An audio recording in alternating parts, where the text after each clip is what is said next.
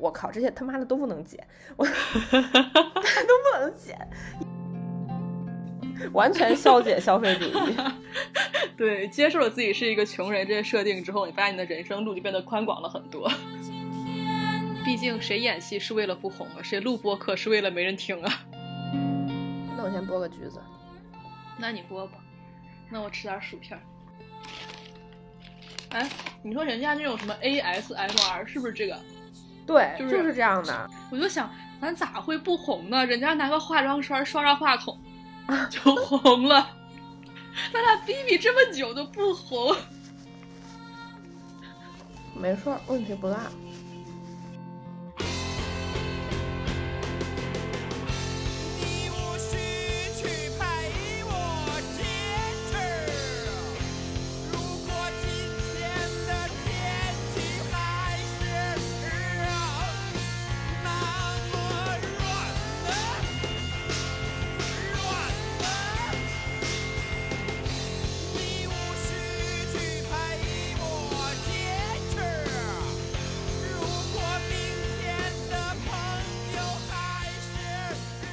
开始开始都吃了橘子，吃了薯片，喝了乌苏啤酒了，喝白开水。行。所以你怎么看《拼单名媛》？有我吗？对。哦，我怎么看《拼单名媛》啊？嗯，对，就是到这儿开始进入正题了。啊，这么快就进入正题了？哦，好，好，好，好，行，行，行。这个事儿其实应该不是真的，它应该有特别大的夸张的成分。呃，因为我也去看了他那个那个叫李中二，好像是他的公众号，他有一系列文章，其实都是那种表现的塑造的女性形象，都是那样子的。很多那个那个男的说找了个女朋友，跟我要了房要了车，最后又怎么怎么样了。然后女的就是挺厌女的，就是他的一一系列文章其实都是有这个一样的那个倾向的。就这个突然一炮而红的，我觉得上海这个地方呢。它确实有这么一个，大家会去攀比，我背了什么包啊？大家都会，嗯，我现在一打开小红书，一打开是就是是这种社交的媒体，全是在上海什么 W 酒店、半岛下午茶，什么这个呃有有几个著名的夜店，有一些感觉高级的场合，大家都在去晒这些东西，嗯，但是。我觉得肯定是有会有几个，比如说两三个闺蜜，大家一块儿去 share 一份下午茶，一起拍拍照，肯定是有这个情况的。但是可能没有大家他那个公众号上说那么夸张，大家去就是拼一对儿 Gucci 的丝袜，我觉得这不太可能发生。其实，但是虽说它是夸张啊，但是这个东西也特别值得让人思考，就是这些人为什么。要把自己放到这样一个社会的一个价值系统里，好像我今天背了一个 Gucci 的包，我就能，我这个人就比昨天多了十分。就很多人会觉得这种社交名媛，他是为了给异性看吗？我觉得其实不是，他是为了让自己看，让彼此看。他就是把自己放到了一个价值系统里面，我怎么样能获得更高的，获得别人的艳羡的目光，或者就是你必须不。不自觉的在这个系统里，你要去攀比了，你不能跳出来了。好像你跳出来之后，你也会觉得空虚。我该做什么呢？对，就是有人说这个拼单名媛是在嗯嘲讽和抵抗这种消费主义的系统，但是其实我也觉得他们不是在抵抗，他们就是主动进入了这种系统，他们还是在系统里面找认可。其实这种。可以和很多事儿联系起来，都是把人放到了一个一个价值系统里面去比较的。你记得原来有一个网上有个特别网红叫阿丫娃娃的那个，就是教你怎么驯服男人的那种。对，好像就是我在这个社会上，我如果比如说年轻漂亮，我就可以加几分；我如果比如说离过一次婚，我就减几分；我如果呃是。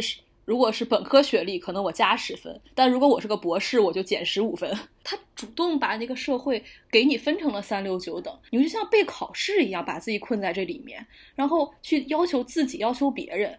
然后呢，你就嗯，照着这个系统去生活。你从来没有想过，那人是一个人呢。他表面上在讲你去驯服男人，其实还是在用那种呃男人的系统在。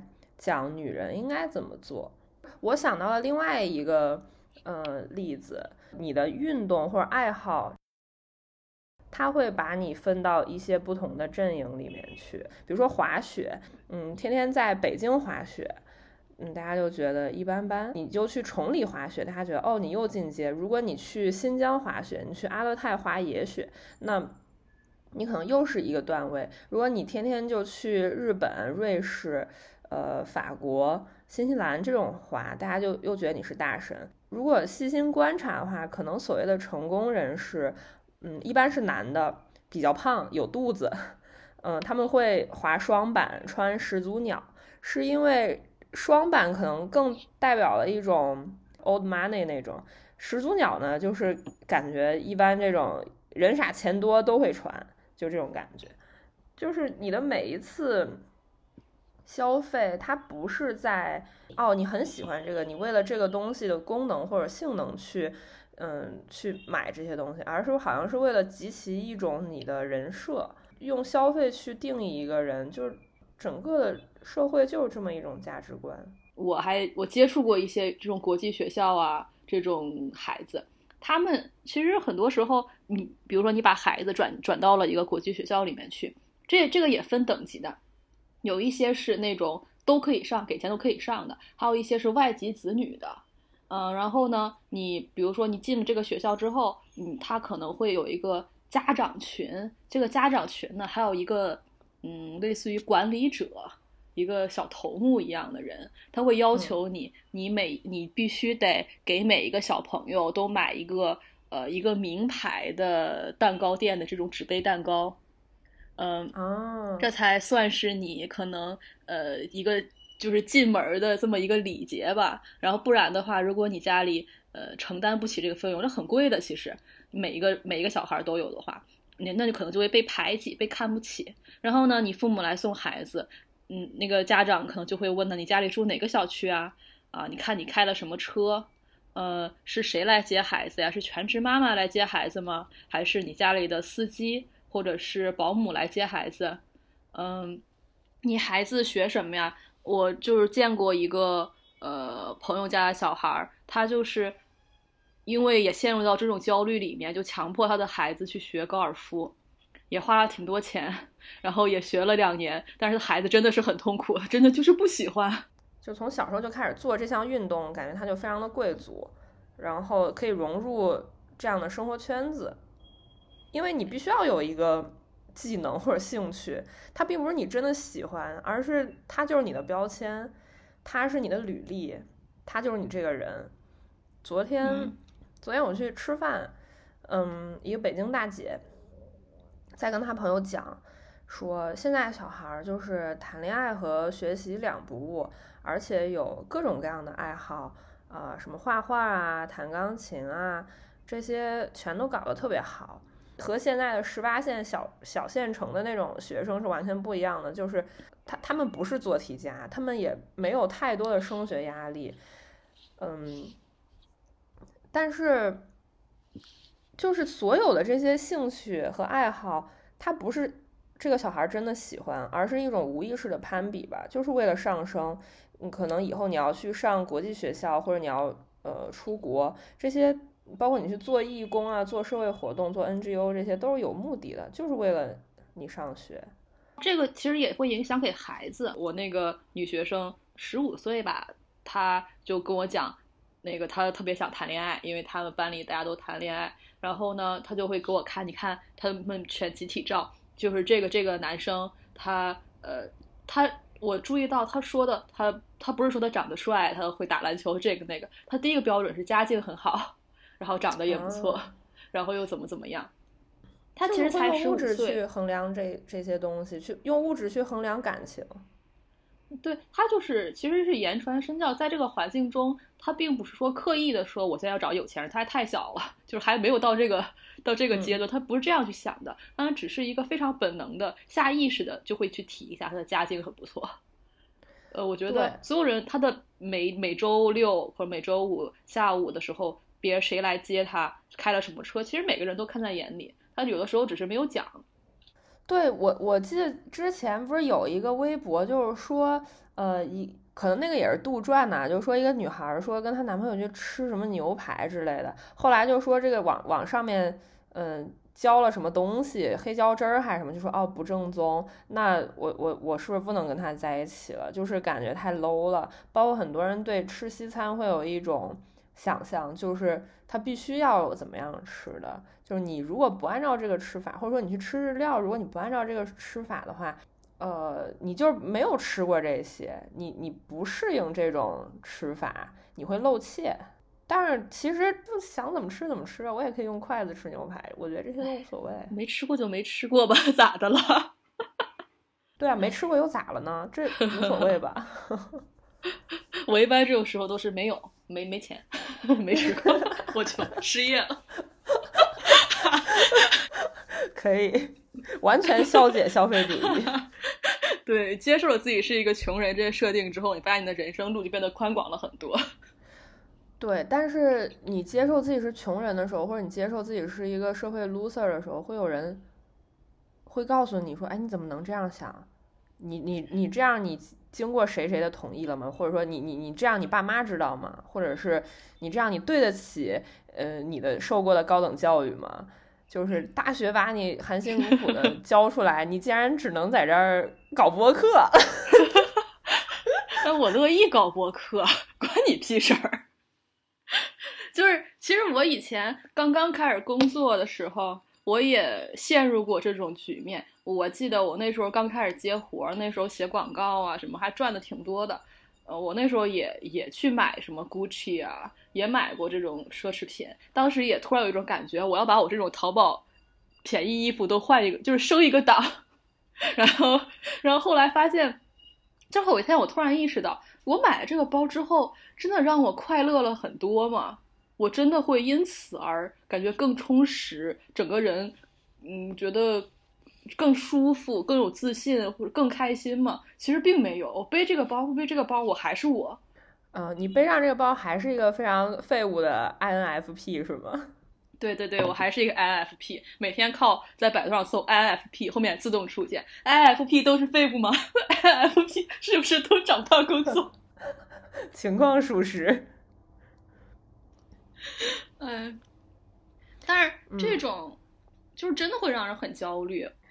就是去年呢，我们我们机构收了一个女学生，那女学生一进来拿了一个爱马仕，然后掏出来几万块钱现金报的班儿学英语。嗯，然后呢？你好像跟我讲过耶。哦，是吗？反正就是我再我再讲一下嘛。好好好。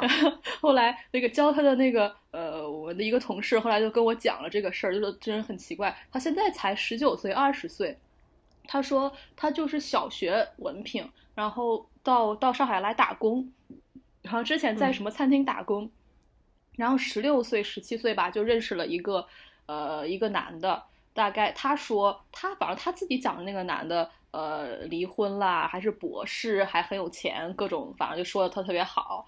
然后之后他就没有再工作了。然后这个呃男的每个月会给他一定的生活费，嗯，但是他给他灌输了很多很多我觉得很可怕的想法。毕竟他十六岁，还是而且在这个刚他基本上他从接触社会以来，所有的接收的所有的东西都是这个男的教给他的。他现在才二十岁，他就很焦虑。他之前还去做了隆胸手术，然后他去他来报班学英语，然后还去报了一个班学钢琴。这些并不是因为他想学英语，还是或者他想学钢琴，因为他觉得在所谓的这个婚恋市场上，如果他懂英语，如果他爱好艺术，就比较文艺，能找到更好的就是男性吧。嗯，然后他呃。现在才二十岁，就已经非常焦虑的在各种什么世纪佳缘啊这种网站上去相亲了。嗯，他的目标也非常明确，他自己也说，就是什么二十二三岁这种大学生、大学男孩是不会跟我这样的人谈恋爱的，他们也养不起我。他找的都是那种可能中年离异呀，或者就是这种类型的。嗯，然后他会很焦虑，他会讲那个女人二十二岁之后就没有价值了。嗯。其实就是他说的这个价值，其实就是社会系统给他的评判，就是一个等级。对，就是就就是阿呀娃娃的那个等级。我的生育价值有多少？我的能提供的，就是还是不是年轻漂亮，啊，还是不是在最合适的、合适生孩子的年龄？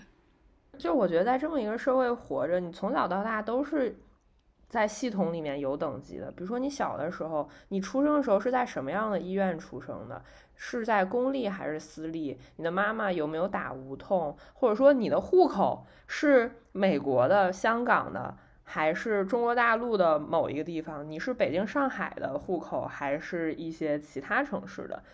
这个从你出生的时候就是一个等级，就是户籍制度已经决定了你就是在这个系统里面。那之后你开始上学之后，你的兴趣爱好也是有等级的，呃。就打乒乓球就没有玩橄榄球高级，你学个吉他就没有学架子鼓高级。如果你学了一个二胡或者是什么古筝之类的，就你根本就不在这个队列里面。嗯，然后呃，你长大了之后，可能你穿的衣服、背的包、用的表也是一个等级。就是如果你用了一个 Coach，它就是没有爱马仕。牛，那如果你背了一个帆布袋子，那不好意思，你根本就也不在这个评价的等级里面，除非可能会有一些中产，他会觉得哦，我是一个热爱环保、热爱 NGO 的人，我今天没有背我那个好包，我就背了一个帆布袋子，就表现我非常随性、亲近大自然的这么一个心态。当然这也是自己骗自己啊，就是你有没有这包，你自己心里还没逼数嘛。然后包括嗯。再再往后就可能就中年危机，然后你什么买房买车，你家房多大，有几套房，在哪儿有房，然后以后你的小孩要去哪儿上学，呃，就是各种各样的吧，包括就是钱，就这个评价体系非常的单一，看似选择非常的多，但其实就只有一个选择，就是你要变得更强更厉害，你才能在这个社会上面，呃，有你的地位和话语权。然后也没有人，甚至没有人去强迫你做这些，你就是主主动的融入了这个系统，就是主动去承接了这么一个绩效，给自己打分，给自己分级。所以说，如果抑郁是一种社会性的、文化性的、制度性的一个东西的话，那它其实就是一种你的自我剥削，你自己就在剥削自己，拿一根鞭子一直抽自己，永远不能停下，你就必须给我跑。对，这个就是来源于我们看那本书，呃，《倦怠社会》里面，他对最开始就写了一段，就是他说以前的社会是要规训社会，它是否定性的禁令在主导，不允许控制一切。比如说，你这个社会就是有生下来，他就是公主，就是王子，就是皇族；你生下来就是农民，可能就是二等公民。嗯，它本身它就是一个非常强硬的一个社会禁令，你就是不允许。那么就是你应当必须。接受你的自己这个这么一个阶级或者这么一个身份，它是有强制性的。这是我们以前的社会，这个这个社规训社会呢，会制造出疯子和罪人，你会去反抗他，会有人就是因此发疯发狂。但是现在呢，并没有这种规训了。现在我们是一个看似非常自由的社会，所有人都有选择。现在一切说起来都是市场经济，自由选择，对，都是我们能办到，都是你自己内在动机，好像是你自己要去做的这些事情。就是在这个社会上，每个人他你都有义务成就你自己。就是在这本书上就说，每个人有都有义务成就他自身的时候，抑郁症就在这时候开始流行。就是你只能成功，你只能有所成就，而且如果你没有成功，这是你个人的问题。对，就是已经给你这么大的自由度了，你能选的这么多，你还不成功，那就是你的问题。然后你就开始怨自己，你开始反思自己，你反思着反反思着你就抑郁了。这就是我之前看过一个那个 TED Talk，TED TED 上的演讲，就是讲呃，在以前啊，比如说你在路上看到一个农夫，可能他有一些残疾，你会说他叫 unfortunate，他是不幸的，他就是生下来他就不幸。但如果现在你看一个人穷困潦倒，他。这个食不果腹，你会觉得这都是你自己找的。人家那个很多人也白手起家，也没受过什么教育，也很穷，他就走向了成功。你看你就不行，这就是你自己要对他负责。对我，但是，嗯，但是这个这个逻辑就非常的扯，这就太社达了，就是太社会达尔文了，就是对，嗯。其实我觉得这本书上跟我之前。嗯，我在反思我自己为什么要买 Gucci 的时候，呃，想的问题差不多。就是那时候我就在想，为什么我当时鬼迷心窍了，一样要花好好几千上万块钱去买这么一个包？为什么我当时就是觉得我不应该再住那种三四星的酒店，我就是要住一个好酒店。我我还是我这么个人，为什么我当时我就是那么想的呢？然后我就去反思。我就发现，其实这个东西是我真的喜欢这个包吗？这个包呢，我不能否认是挺好的，但是呢，它真的比我比背一五百块钱的包，我能高兴到哪儿去吗？其实真的不是，而是这个社会告诉我，你应该追求这个东西，这个是社会范式的好的生活，你的一切努力，我去赚钱也好，我去工作也好，都是为了。去用更好的包，住更好的酒店，租更好的房子，我去买更好的车，这是就是社会告诉你了，这个就是好，然后大家都挤破了头去追求这个好，然后你还以为这是你自由选择的，这是我自己真正的想要这个东西，但是你停下一想，哎，我真的那么想要这个东西吗？想要这个东西能对我怎么样啊？这个我觉得就是书上说的那个，呃，你你看似在一个很自由的一个社会里面，但是它其实毫无自由可言。就我们上期中年危机那期，其实我当时就也说，自由不是去定义你的身份，给你一个标签，不是说你可以选择各种各样的标签，而是说你随时可以失去自己这些标签，你也无所谓，你也不害怕什么东西。我觉得这才是自由。如果给你这么这么多选择，但这些选择又都在同一个池子里面，你只能从这些里面选的时候，它其实不是自由。然后在这个过程中，人的想象力会越来越缺失。就比如说，我努力的去工作，好像我的成就就是我赚到了钱。那么我赚到了钱，我终于好不容易休了几天年假，我该去干什么？然后我再我再去想我去干什么的时候，我想象到这些东西，其实正是这个社会告诉我的。比如说，我应该去某个海岛度假，我应该去买一个什么样的包犒劳自己，我应该呃去。吃以后我要吃有机的食物，我要去怎么样？这个这个，你甚至你去所谓的爱自己，去了解自己，去犒劳自己的方式，都变成了社会教育你，你就你只能在这个所谓的你这个阶层或者你这奋斗，好像就是为了这些。哦，然后现在就还是有一种声音，就是会告诉你说，呃，你可以，你能行，或者你必须行。就是非常积极，就一定要积极的，没有不行的。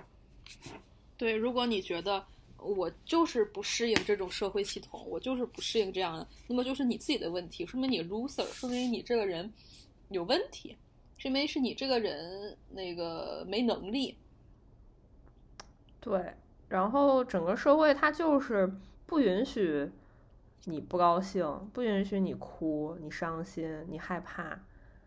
就是你，你可以自己内心问自己，但是如果你表现在台面上，大家就会去制止你，就不允许失败，嗯，也不允许你脆弱，就是觉得大家都应该表现出一种我自己百毒不侵，然后钢筋铁骨的感觉，铁骨铮铮，嗯，不能，你不能因为一点小事就伤心痛苦了，你不能因为你也没遇到啥大事儿，比你惨的人多了，你怎么就非要自杀呢？你你你才遇到多大点事儿，你就这时候就就抑郁症了？对，要么就是呃，你的条件这么的好，从小到大也一直都没有什么大的坎儿，然后你现在还在学校里面读书，该有的都有，别人羡慕你还来不及呢。你知道扫大街那些人多辛苦吗？就这种，对这种话其实就让人更难受。这时候你不应该表现出一种共情吗？一种。理解，也有的人是这么共 情的，也有的人共情是说：“嗨，你这都不算啥，我当年 就就开始讲自己，非常陶醉于讲自己，觉得自己更惨，一种比惨。”对，这都非这都非常让人难受。对，但是现在确实真的很多人，他们都真的非常的闲，很紧，很高压。就比如说清华北大的人。他们就是不允许自己做平凡人吧？如果一个清华北大毕业的人，三十岁之前没有创业，没有融了好几轮资，没有财务自由，就对不起母校，对不起自己刷了二十年的题。就是自己就会给自己一个很高标准、严要求的这么一个线。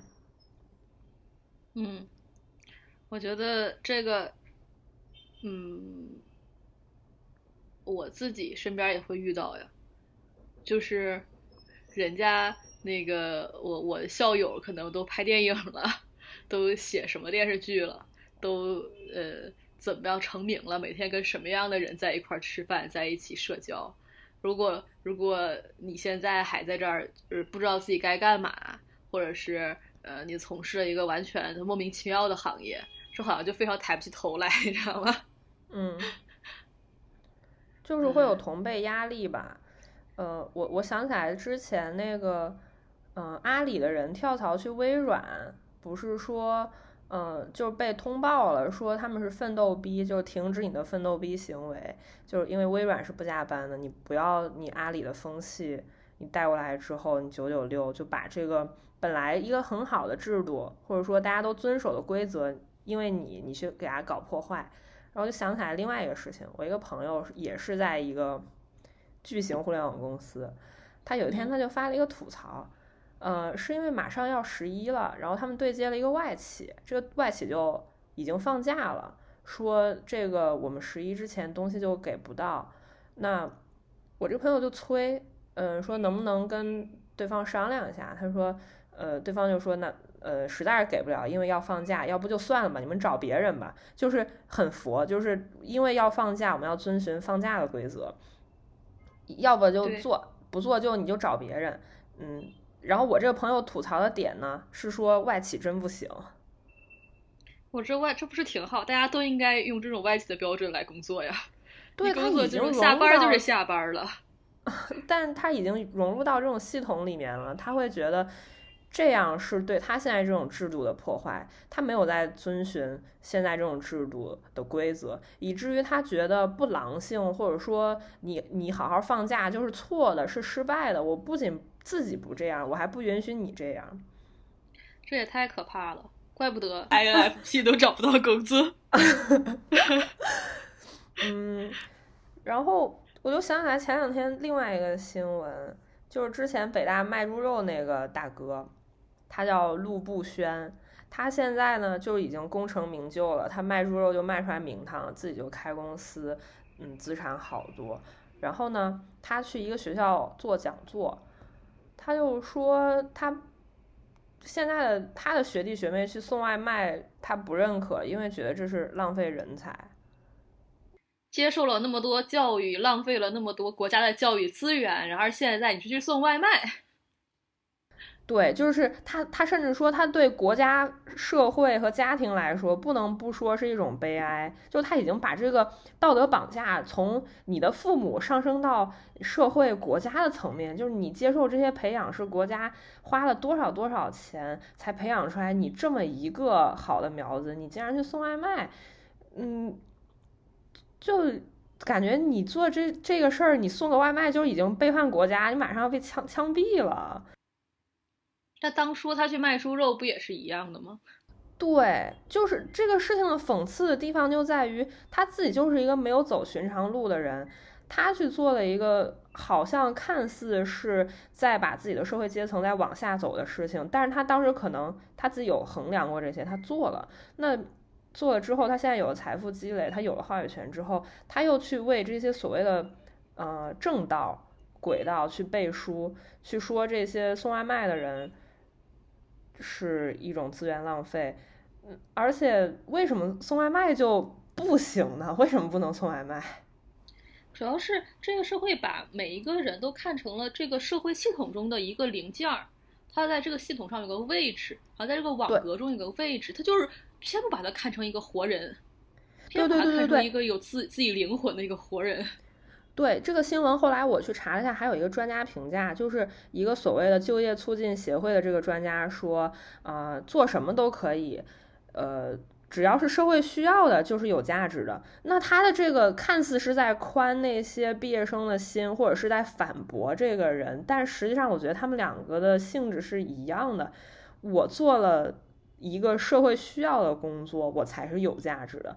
如果我做的这个工作不被社会认可，社会不需要，就比如说嗯手工梗，他做的那些嗯器具，他做那些脑洞很大的发明，他本质上社会是不需要的。除了这些情绪价值，大家看起来很很很很好笑之外，他社会不需要这么一个人，他不需要这些他做这些东西，那他是不是就是没价值的呢？他的评价体系还是非常单一的，就还是社会的那一套。你只有融入到这个社会的体系里面了，你你只有在这个规则底下去玩，你才是被认可的，因为你就是社会里面一个零件，你也不是一个个体，你没有自己喜怒哀乐的。